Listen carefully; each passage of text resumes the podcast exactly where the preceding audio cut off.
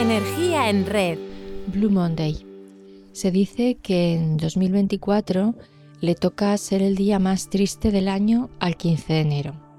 Esto fue un invento de un psicólogo llamado Cliff Arnall y se popularizó al presentarse en el marco de una campaña publicitaria.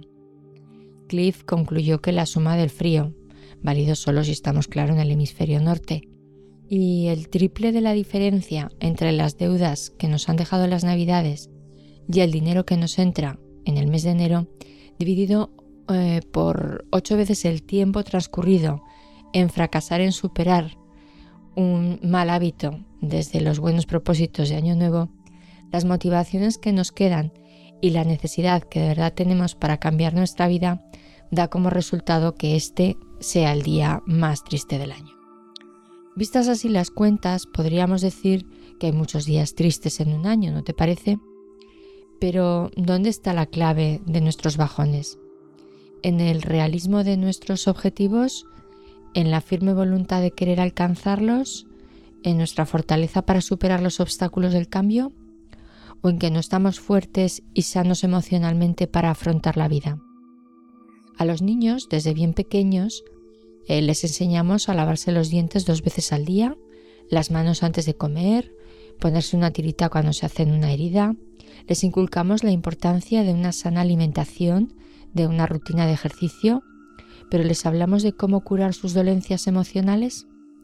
Desde edades muy tempranas experimentamos la soledad, la frustración, la tristeza, pero es raro que un niño o una niña eh, nos hablen explícitamente de sus emociones y es más, diría que sean capaces de reconocerlas y ponerles nombre. Nuestro mundo interior vive dentro de nosotros, no se habla de él y nos enseña a manejarlo. No es raro que se le diga a un crío que se ha caído y llora que deje de llorar, que no ha sido nada, o a una niña que se enrabieta la dejemos hasta que se le pase.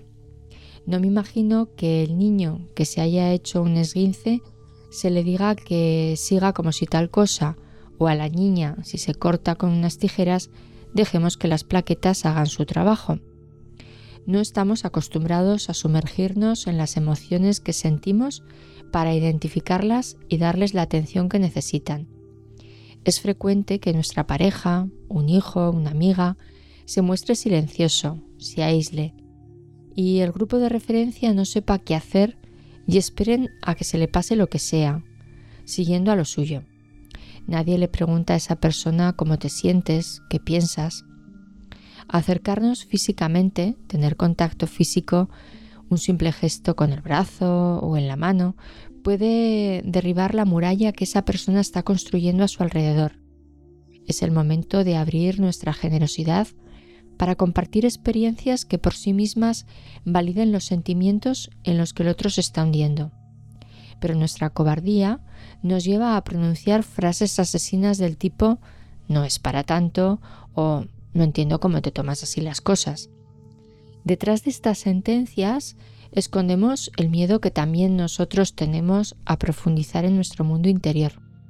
Tenemos ganas de echarnos a correr por miedo al contagio emocional o a no abrir la caja de Pandora y, liarla y no saber cómo manejar lo que encontremos. Hacemos una contratransferencia. ¿Cómo contener las emociones de otro si uno mismo está emocionalmente vulnerable? Cada persona solo llega hasta donde se lo permiten sus propios complejos y resistencias interiores. Todos vivimos en una sociedad en la que se nos prepara para triunfar intelectualmente, pero se deja de lado el componente emocional que nos hará naufragar cuando las cosas no salgan como esperamos. Pero hasta que ese momento eh, pase, la sociedad habrá inventado el Blue Monday. Todos entenderemos que es normal sentirse mal y que solo hay que esperar a que llegue el Friday y si es Black mejor. En fin, que tendrán que pasar 10 meses para ello. Cuidar nuestra salud emocional requiere normalizar el dedicar tiempo a charlar de nuestros temores y preocupaciones, que al final son más o menos las mismas para todos. Pero no, Nos resulta fácil contar un sinfín de desgracias como me han quitado un lunar con mala pinta, tuve que ir a urgencias por una infección de oído o cada día tengo más alergias. Pero cuando nos juntamos con nuestros seres queridos, tememos decirles que estamos mal, que no sabemos qué nos pasa ni qué hacer para salir de ese estado emocional. No queremos hacerles daño, así que vivimos en una situación de falta de salud emocional o mental de manera silenciosa, y todos contribuimos a estigmatizar aquello de lo que no se habla. Sinceramente, podemos hablar de todo si sabemos cómo. Me refiero a no sentirte violentado, de abrir tu corazón y creer que ello te hace vulnerable, que si reconoces un problema y lo compartes con las personas de tu confianza, tú te vas a hacer añicos y la estructura familiar se va a tambalear. Y nada más lejos de la realidad. El problema lo tenemos cuando algo no funciona y no lo reparamos. Puede que nosotros no sepamos cómo hacerlo, pero otros nos pueden explicar cómo lo han hecho ellos o podemos pedir la ayuda de un experto. Lo hacemos si un electrodoméstico se estropea, cuando queremos cambiar de ordenador o incluso de trabajo. ¿Qué problema hay para pedir orientación sobre nuestras cosas personales? Por ejemplo, estoy teniendo algunos problemas con mi pareja ¿Puedes ayudarme a pensar cómo afrontarlos bien? He pensado en esto y en aquello. ¿Tú qué opinas? ¿Qué otras opciones ves que tengo? Imagina que algo te está angustiando. No paras de rumiar. Acércate a alguien sensato y planteale. Tengo entre manos este asunto y me está agobiando. ¿Me puedes ayudar a entender qué me pasa?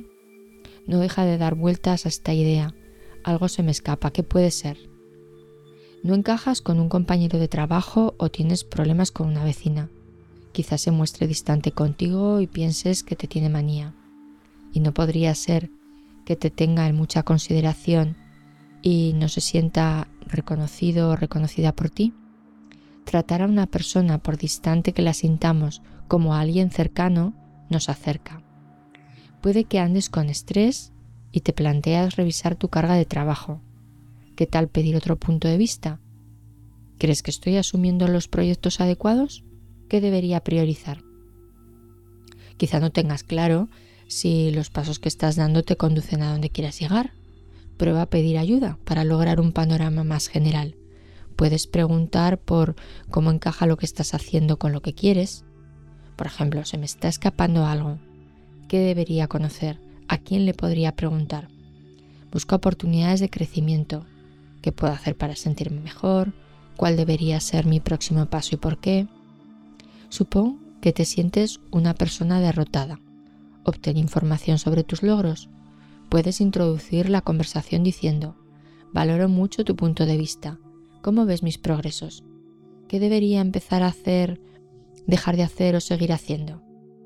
Son muchas las ocasiones eh, que permanecer inmóviles y no preguntar son el verdadero problema. Imagina que te mosqueas porque alguien no te llama. ¿Y si le llamas tú? Manteniendo el plano emocional de la buena relación que tenéis, no desde el reproche de toda la película de miedo que a veces montamos en nuestras cabezas, seguro que todo va mejor. Quizá hayas discutido con alguien y quieras hacer eh, que las cosas queden claras y no guardártelas hasta que explotes. Es tan simple como decir, perdonar esto no significa que estuvo bien, solo significa que no dejaré que vuelva a pasar. Ya ves, estamos pasando de estar secuestrados en un mundo interior oscuro y solitario a un entorno en el que vemos que todo se pasa, que los contratiempos y los desafíos pueden sentirse horribles en un momento dado, pero que al abrirnos al mundo nos damos cuenta que nada es para siempre y que todo toca su fin.